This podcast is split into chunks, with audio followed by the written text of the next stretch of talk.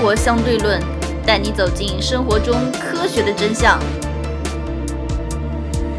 今天我们的生活相对论节目要成我单口相声了，在这里和大家说个抱歉，因为之前王爷我个人也非常忙，当当当也忙得够呛，妖叔最近在做签证，各种面试，各种忙，也都没有时间来进行录制。而由于最近端午，事情也特别多。端午节往往成了一个灾难的节日。今天王爷我就来说一个单口相声。其实之前有两期做过电脑的节目，也有很多朋友对我进行了反馈。当时我们说的是电脑从入门到精通，可能因为篇幅的限制，王爷我并没有说的太深刻。很多人都表示只是从入门到了解，也有很多人希望听到更深刻的节目，所以王爷我就专门来做一期。更加深刻的电脑节目。如果很多用户认为自己听了那两期节目已经够了，那么也不必继续往下听。毕竟今天节目中有你们很多听不懂的东西。首先，先来抱怨一下，由于天气转热，王爷我也不得不抱怨一下，录音室肯定是没法开电风扇或者空调的，所以温度会比较难以忍受。可能也只能是先用空调把温度降下来，然后录一段时间。然后再开一段时间空调，接着继续录，继续剪辑，也是一个比较痛苦的事情。OK，既然这期主题接的是电脑，那么我们从头开始说起。在之前节目中，我们说到了电脑的硬件，从 CPU 说起。当时我们是从 CPU 说起的，但是当时王爷只说了具体的，比如说英特尔的 i3、i5、i7，AMD 的 R7、R5。就在那天节目发布的当天，网上有小道消息传出，Intel 即将发布新的 i9。也就在本期节目录音的前一天，Intel 也正式发布了自己的 i9 CPU。无论是新的 i9、i7、i5 带 X 的版本，它们都采用了全新的2066接口，也就是必须标配它们对应的主板。虽然主板价格还没有公布。CPU 的具体价格也没有公布，但是网友们纷纷评价，这是牙膏厂的牙膏挤大了，一屁股坐到了牙膏上面，挤出来了一大坨，但是它还是牙膏，它并没有工艺上的创新。很多网友们都期待会有七纳米工艺的诞生，也很多人，包括我的很多朋友，都等待着七纳米的 CPU 准备进行更换，但是英特尔。只是挤了一大支牙膏，并没有搬出一支新的牙膏来。虽然正式的发布会在本月底进行，但是正式上市还是要一段时间的。具体性能怎么样，我们事关其变。同时，这样的 CPU 本身基于更大的功耗设计，可能只是针对更高端用户的。对于一般用户来说，其实可有可无。就在本周。王爷也帮朋友装了一台新的电脑，也第一次尝试了 AMD 的 R5 R5 1500X，它的性能和 i7 4790K 相当，甚至略强，不如 i7 6700K，但是相对于它的价格而言，性价比还是非常高的。同时，65瓦的功耗，只需要几十块钱的风扇就可以顺利压制。而我这个朋友。却使用了原装风扇，甚至原装风扇都可以比较正常的压住，还是很令人欣慰的。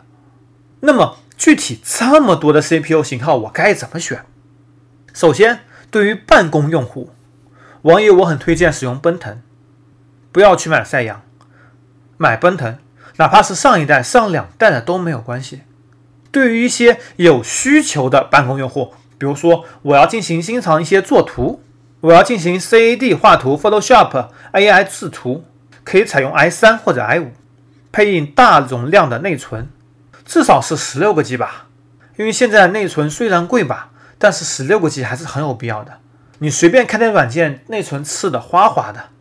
办公用户八个 G 内存是足够足够了，不需要更多。而就王爷我自己的使用，经常使用 Photoshop AI 这种类型的软件。动不动就吃两三个 G 内存，加上各种虚拟机，基本上没有二十四到三十二个内存是不能用的。而对于更多的游戏玩家，你如果预算有限，可以买 AMD 的 R5，或者采用 E3 的 CPU。什么是 E3 呢？我没听过啊。E3 其实是至强，至强又是什么？至强是 Intel 针对服务器产生的 CPU，它的特点是和 i7 架构几乎一样，而大多数阉割的集成显卡，因为服务器可能我只需要装机时候点亮一次，以后就对于那面不会亮屏的，所以它阉割了集成显卡。而你要知道，Intel 这两年对于 CPU 里面的集成显卡是有一系列研究的，同时这么一个集成显卡成本可能也会超过一百元。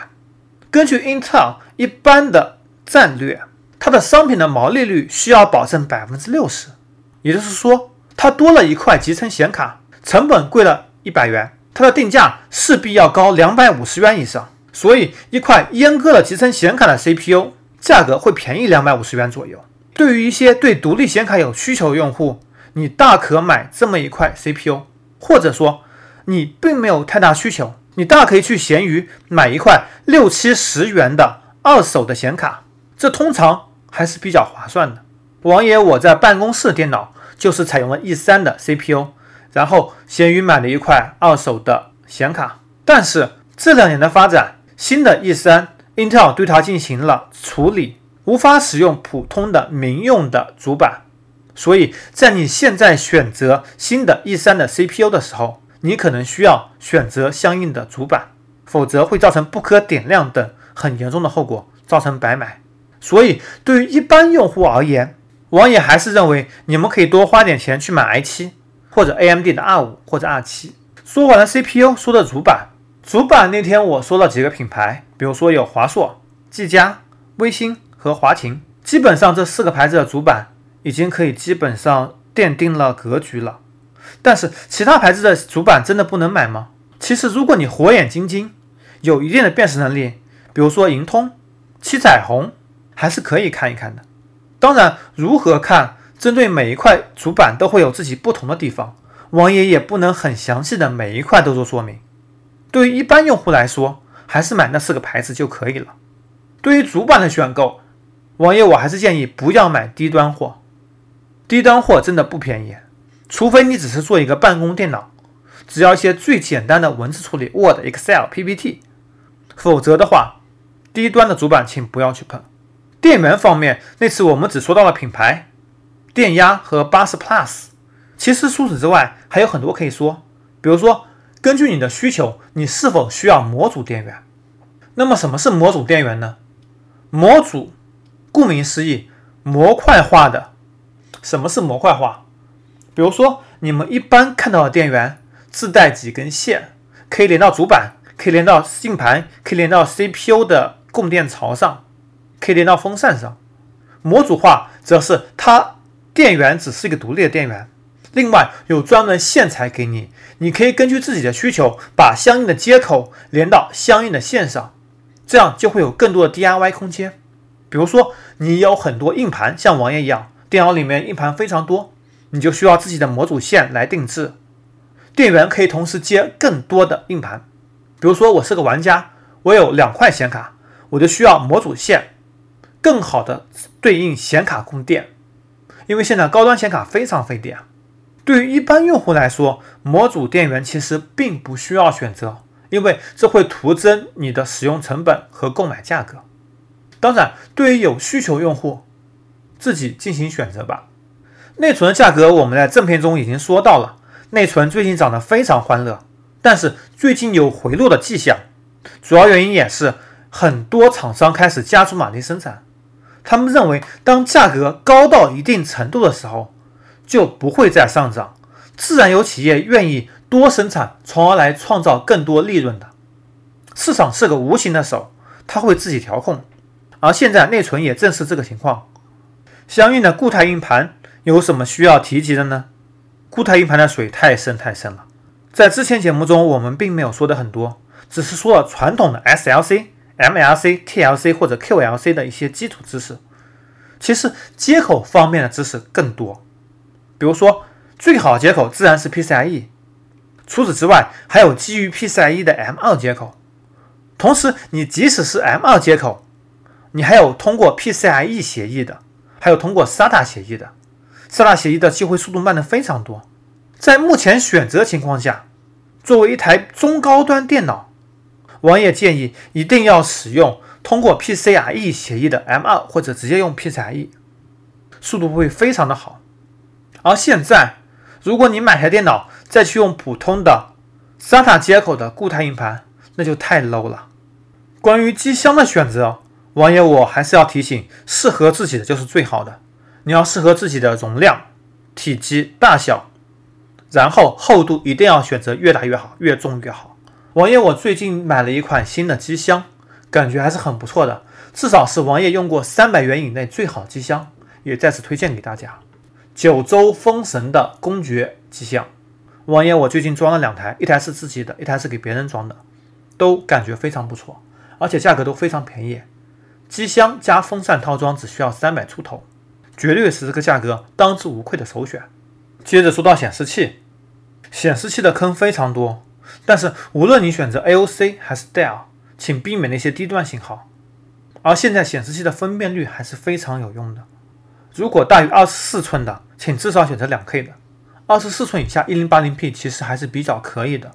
而购买显示器，王爷我只有一个建议，在京东或者苏宁做活动的时候去购买，差价实在是太可观了，经常能差到百分之二三十的价格。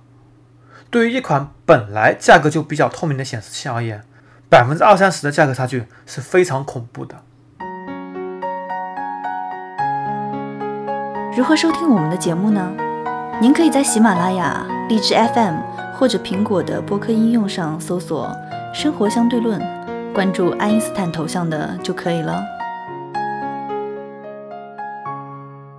既然我们要做一个电脑节目，那么我们势必来说一下电脑的黑幕、电脑的一些售后问题，以及当你遇到问题的时候应该如何解决。也许这才是更多用户所关注的一点。首先，电脑有什么黑幕？无论你在网上还是在线下购买，都会有很多的黑幕。王野之前也有说过，有一个同学在做电脑店，那么他电脑店里会有什么黑幕呢？比如说，他会给你一些质量比较次的产品。为什么要这么做？原因是他希望你在一定时间内坏了，因为如果不坏，他就很难在你头上二次赚钱。首先，产品是有一个循环的，比如说我在四年坏了，就会淘汰换台新的。他觉得用的还可以，就又会到你这里来买。这个周期对于很多商家来说都太漫长了，所以他需要让你电脑在一年多的时间内坏掉。怎么坏呢？他们有一些专门的零配件，比如说他会推荐你一些质量比较差的零配件，当你一年多坏了，他会免费帮你上门查看。然后跟你说，不好意思，这个产品坏了，但是我们可以免费给你换新。不过换新需要你等两个月的时间，因为这是厂家的规定。要么这样吧，你给我加一百块钱，我直接给你换一个新的，或者我先拿一个旧的给你先用，当厂家换新回来了，我再给你换新的。哎，一般顾客都会觉得，嗯，很体贴啊，很不错啊。但是如果你先给我先用，过两个月换新的换回来以后，会不会太麻烦？那干脆加你一百块钱吧，你给我直接换个新的吧。哎，这样商家就赚到了一百块钱。其实他的产品，电子产品都是可以直接换新的。而就算换来的不是新货，换来的也是良品。一般用户哪里知道全新和良品的区别啊？当王爷我有一次主板拿到厂返修时候，寄回来的时候，主板被清理的干干净净。如果不仔细看，不仔细看那些触点，王爷以为也是个新的，这是他们的第一个黑幕。除此之外，装系统也是有黑幕的。嗯，十来年前，王爷有个朋友，现在也不大联系了。他当时做电脑的维护，当时是给企业做的，也有个人上门装一次电脑五十块钱，他会在你的电脑里面装一些后门。当你九个月没有去找他的时候，他就会给你电脑做一些系列的改动，让你电脑系统再瘫痪，这样。对方又会来叫你上门进行装系统，因为对方也不知道这个系统是为什么会坏的，毕竟也用了这么久了嘛，五十块钱也有什么关系呢？不过这是几年前的做法，而现在的做法更多的互联网化，毕竟互联网经济嘛。雷军都知道，小米手机不赚什么钱，通过软件、增值服务和后期的米家产品来赚钱。那么装电脑的依然是这样子的，他们怎么做呢？有一家上市公司叫做二三四五，这是一家流氓企业，和当年的三七二幺一样，它会跟电脑店进行合作。当你系统装好以后，在上面装了二三四五浏览器，装了二三四五的工具条，装了二三四五的搜索引擎，装了二三四五的首页，就像好一二三一样。每装一台电脑，二三四五就会给你的电脑店一定的补贴，装一项两块钱，装五项十块钱。除了二三四五，还有三六零等等公司，也都会有装机补贴。当免费装了一台电脑以后，在你上面装的软件可以获得三四十块补贴的时候，这样电脑店也就赚到了钱。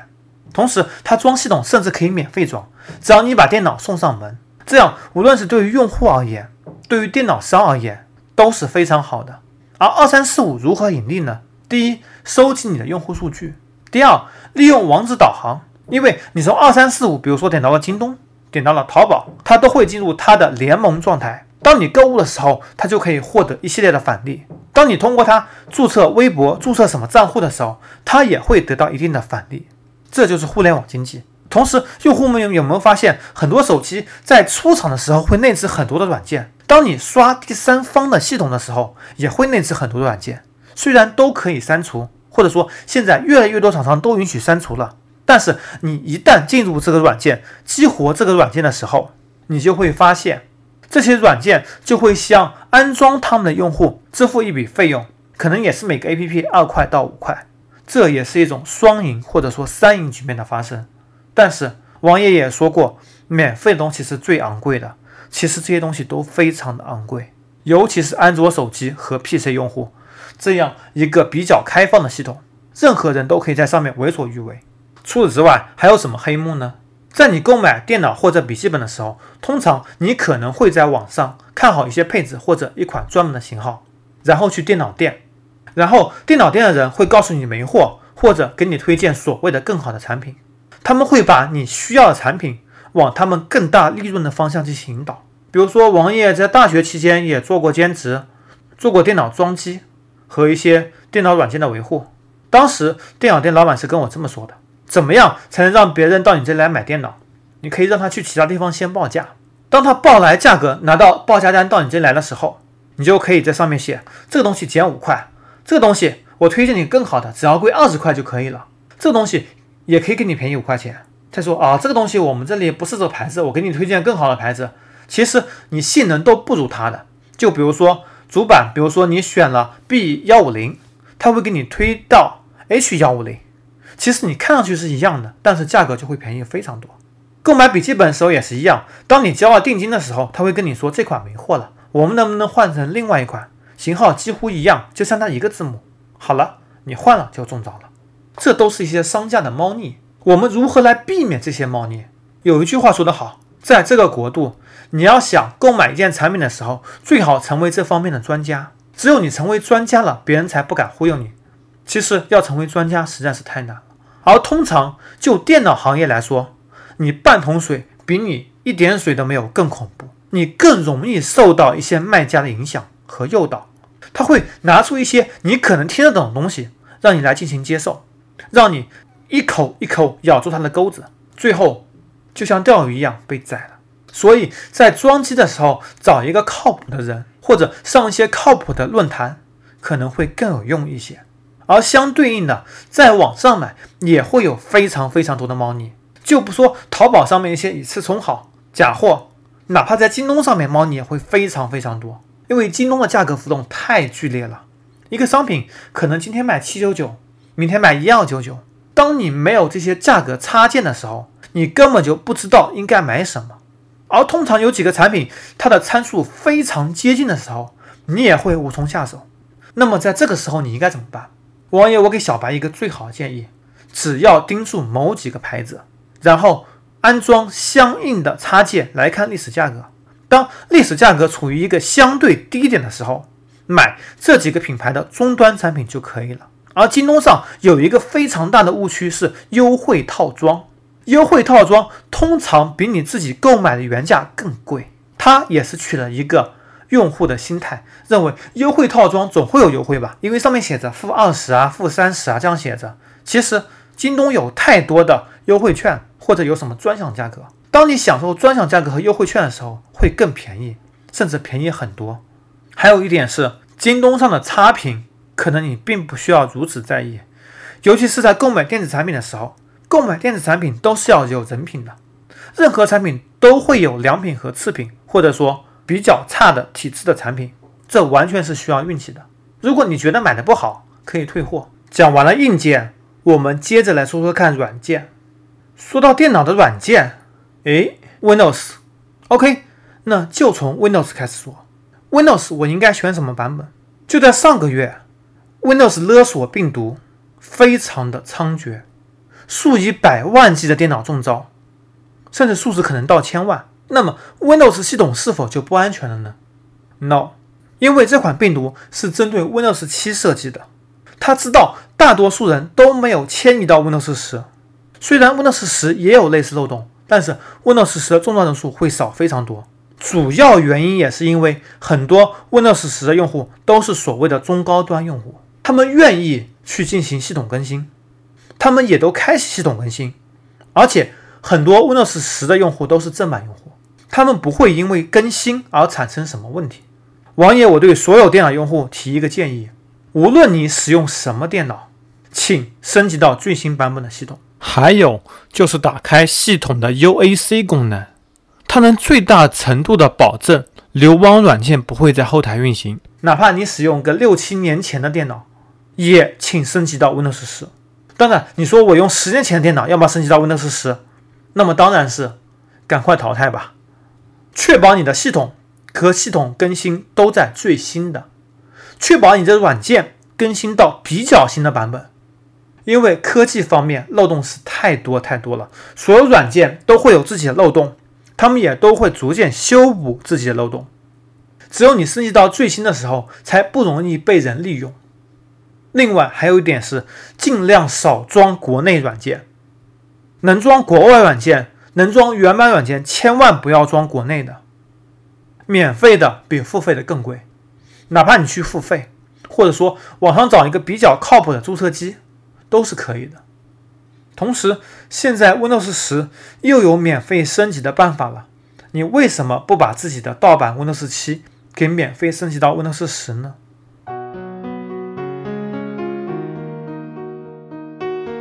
如何关注我们呢？您可以加入 QQ 群四三九九五幺七幺零，关注公众号“生活相对论 ”TLR，关注网站 eduxdl 点 com。